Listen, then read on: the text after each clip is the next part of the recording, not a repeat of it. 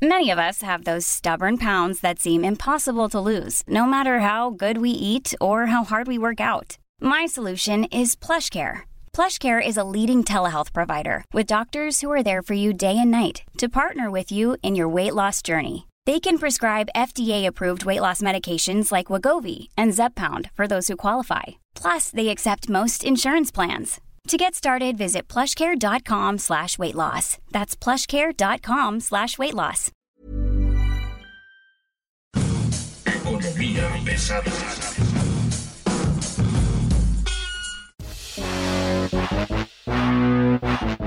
Bienvenidos, bienvenidas. Este es el 2023. Esto es el desastre económico. Mi nombre es Luis Carriles, arroba Luis Carcos. Y bueno, hoy tenemos un invitado de lujo para empezar el año.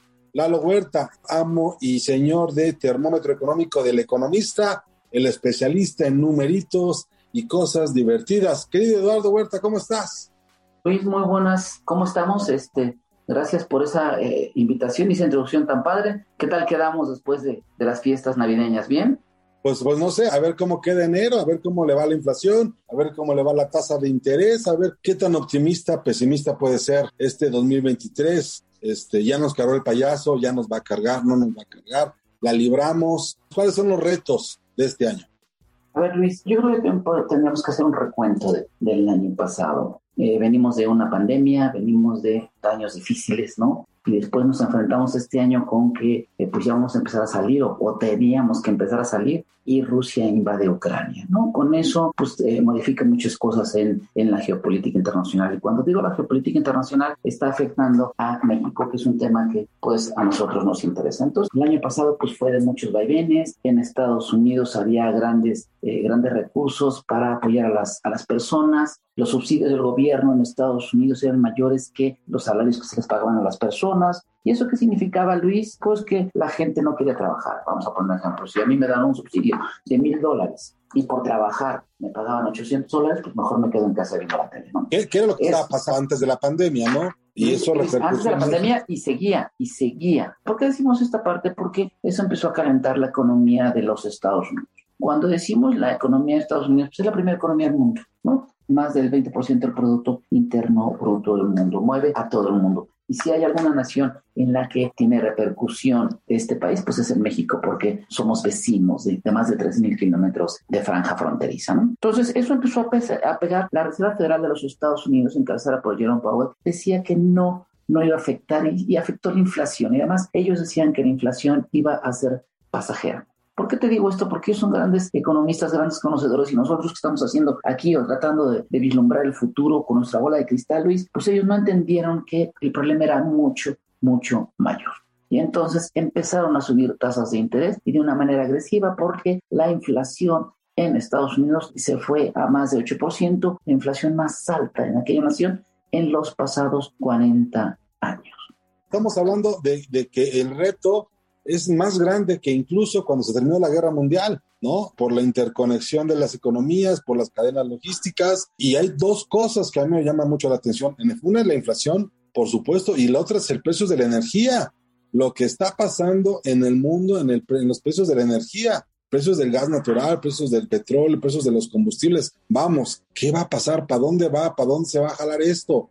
Qué bueno que hablas de la parte de los energéticos por los energéticos, hacer Rusia uno de los principales suministradores de energéticos, estamos hablando de gas natural, Europa, pues presionó los precios. Además, en el mercado internacional el precio del petróleo se vio presionado y subió de manera estratosférica, ¿no? Esto afectó, incluso decían, en Europa no era el problema del precio del gas natural, el problema es que no les iba a llegar, ¿no? No les iba a llegar de Rusia y las sanciones impuestas a estas naciones iban a pegar. Entonces, como bien dices, este año pues ya tenemos varios elementos. Estamos teniendo inflación, estamos teniendo una guerra, estamos teniendo incremento en el precio de los energéticos, pues no quieres alguna otra cosa mala por ahí. Entonces, este, la Reserva Federal empieza a tomar acciones, Luis, este, escuchas y el precio del dinero en Estados Unidos empieza a subir. Las cosas parecen que están normalizando. Cuando digo parecen estar normalizando, la inflación pasó del 8% a casi el 7% con una política monetaria súper, súper agresiva de la Reserva Federal de los Estados Unidos. siguiendo esta misma tónica del Banco Central de Estados Unidos, todos los bancos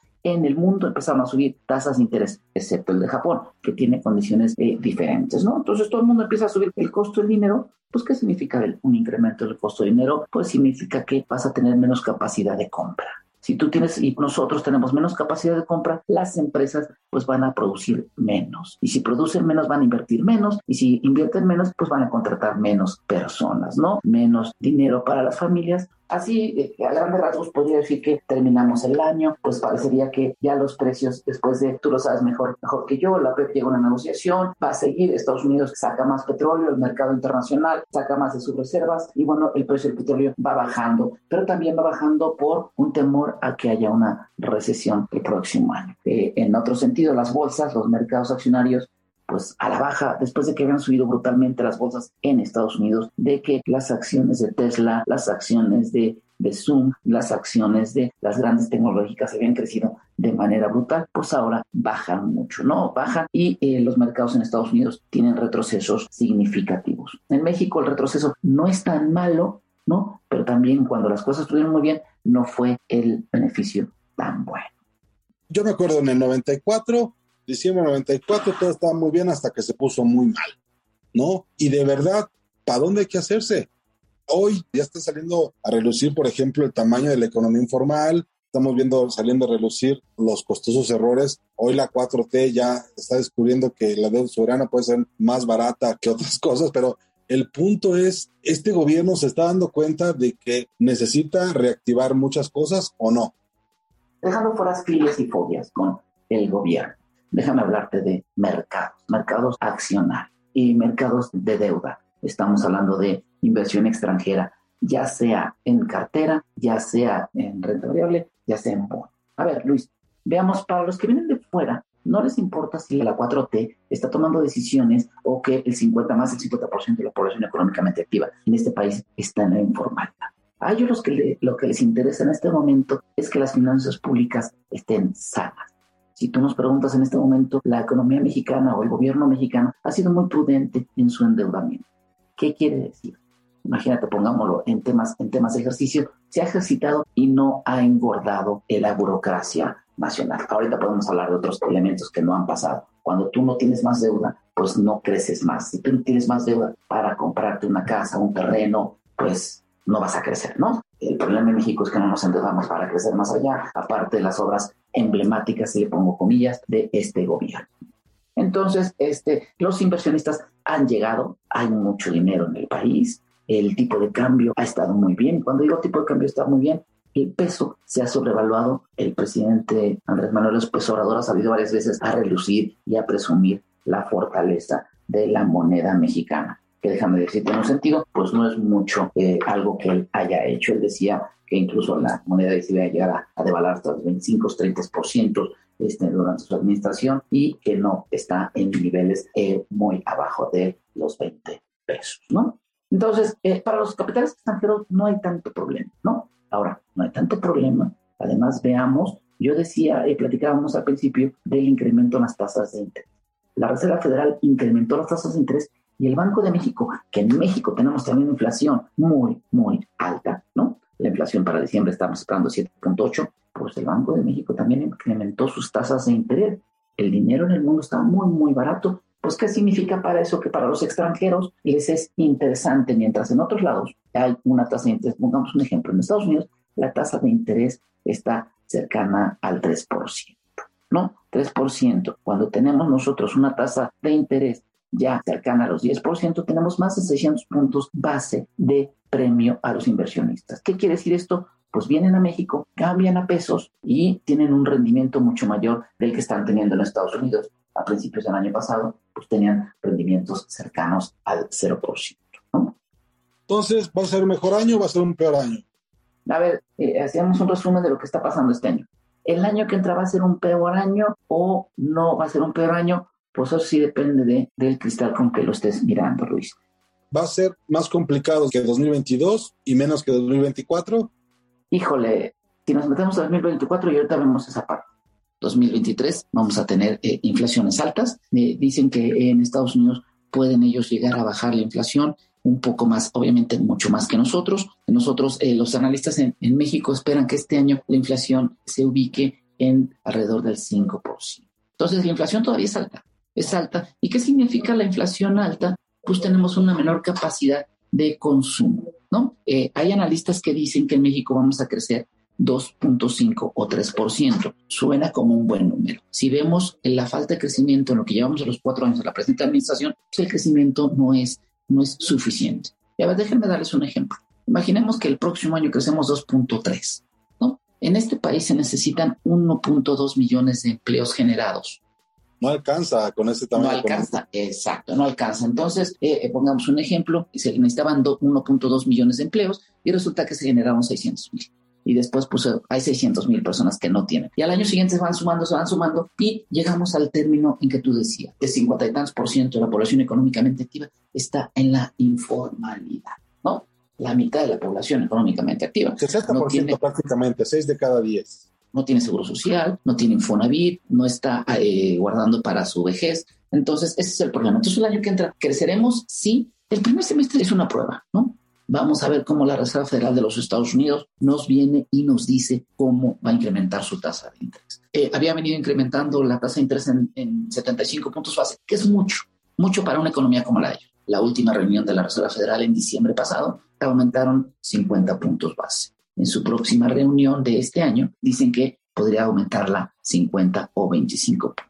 Pero también dice la Reserva Federal, vamos a seguir combatiendo la inflación y eso afecta la inversión de las empresas de las personas. Entonces, en México también tenemos tasas de interés pues arriba del 10%, ¿no? La tasa de interés, a lo mejor no hemos dimensionado el nivel de la tasa de interés. 10% en los certificados de la tesorería de la federación, en los CETES, es muchísimo. Y vamos a llegar a 11, 11 y tantos. Es enorme, Luis. Nuestro salario, a pesar de que el gobierno ya ya dijo que este año aumentaba el salario, pues esos aumentos de salarios los comieron en diciembre con los aumentos a los precios. Entonces, este año creceremos, sí, algunos sectores de la sociedad les irá bien. ¿Por qué digo algunos sectores? Porque habrá empresas que les va a ir bien. ¿Y por qué les va a ir bien? Porque están encaminadas y enfocadas al exterior, eh, a exportaciones e importaciones. Hay empresas muy, muy diversificadas.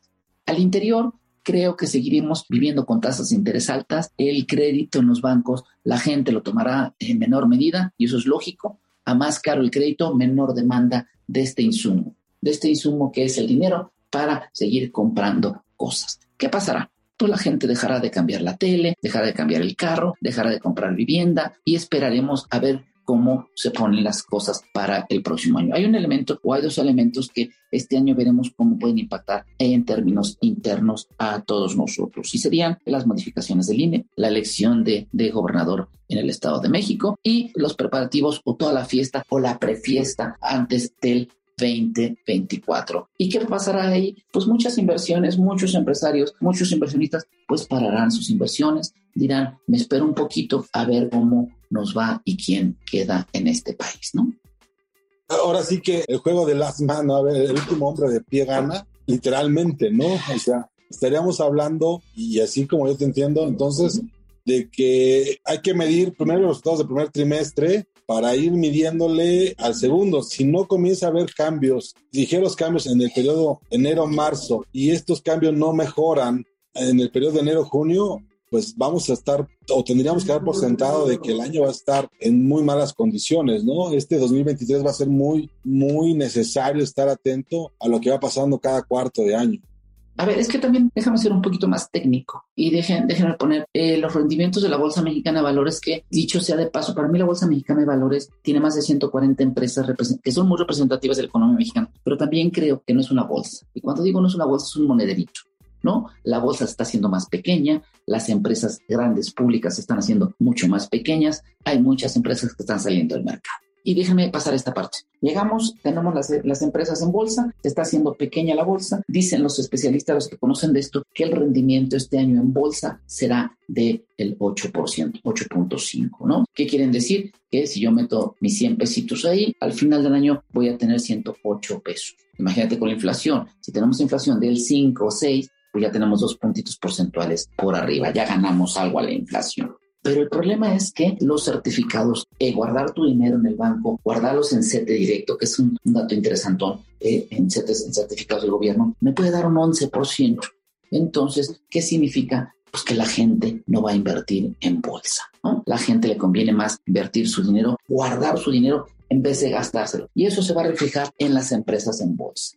Y si se reflejan las empresas en bolsa, pues se refleja en la economía en general, ¿no? Entonces, el año será complicado, sí, si me permiten decirles, pues el que tenga chamba, que la cuide, ¿eh? que la cuide, que la babache, este, los aumentos salariales en donde se puedan, que se den, pero conservar la fuente laboral, porque no veo algún elemento en que se crezca mucho más allá de lo que se ha dado, sobre todo en la economía interna, ¿no? Ahora más hay muchos factores, Luis, la economía informal, la inseguridad, la falta de, fuerzas políticas de contrapeso para la actual administración. Va a haber muchos que estén contentos, ¿eh? Y yo, si me permiten, este año el gobierno federal ya puso dinero para los subsidios a las personas, para la ayuda a toda esa clase que necesita políticamente para seguir estando en el poder. Entonces, esa clase va a estar muy apoyando a la cuarta de transformación. Yo no sé hasta dónde, por ejemplo, y tú lo sabrás mejor que yo, Luis, eh, la parte de la refinería, este, pues se está trazando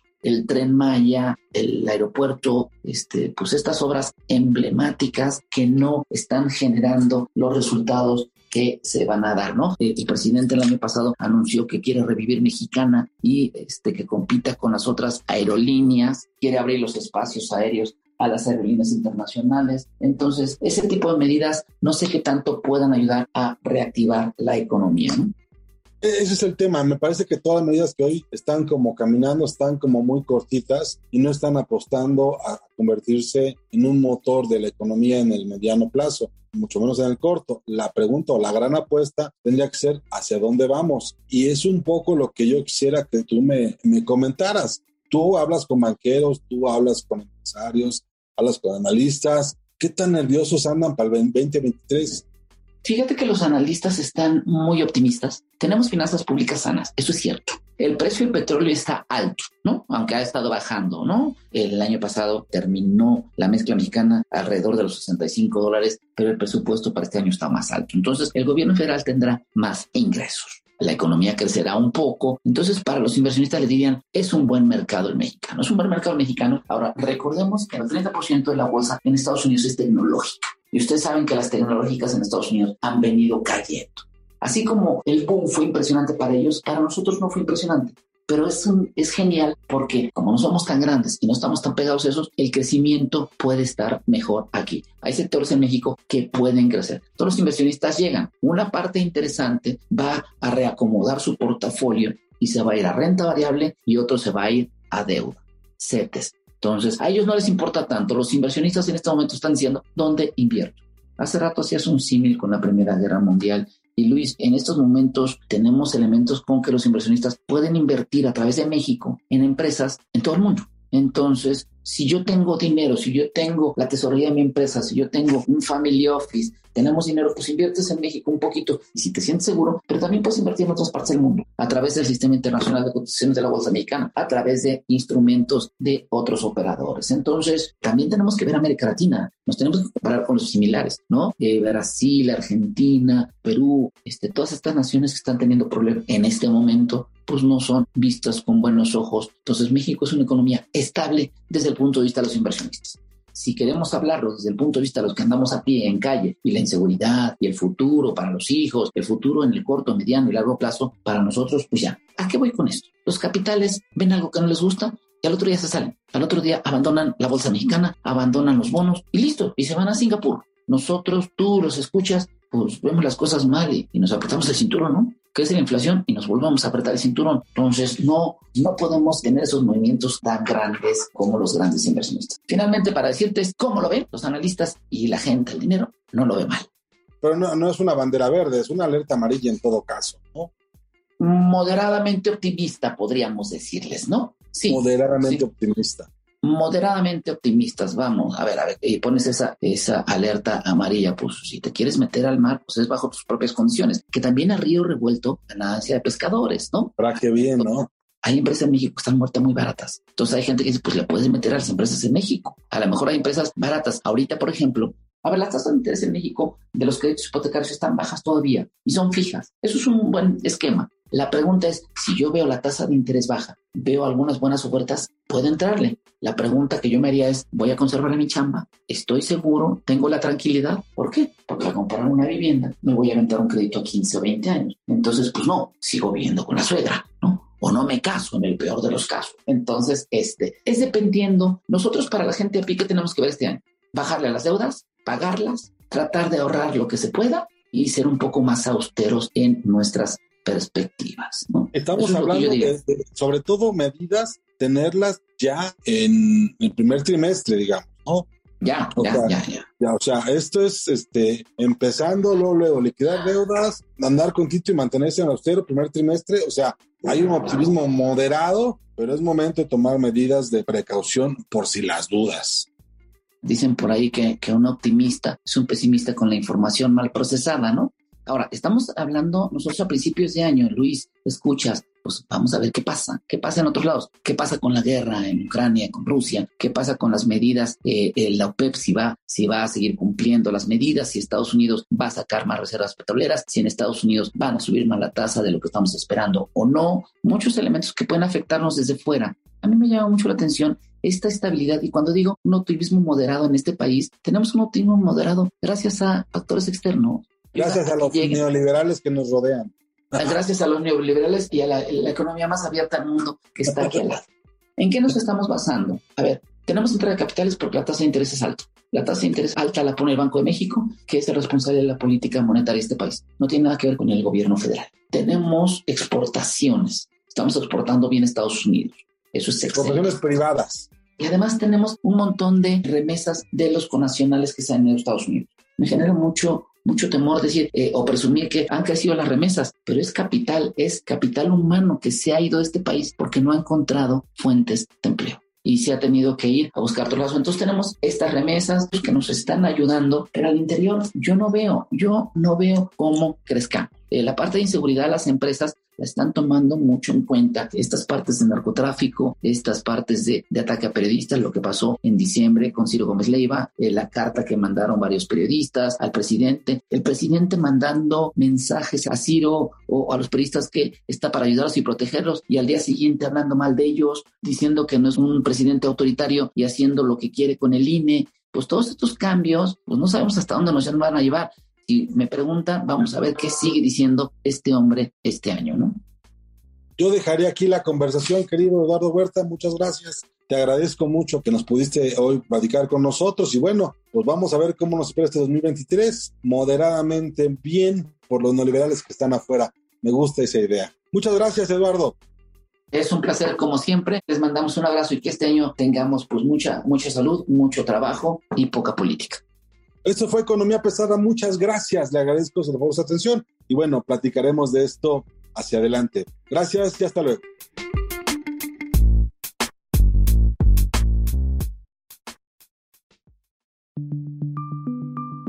Esta es una producción de la Organización Editorial Mexicana.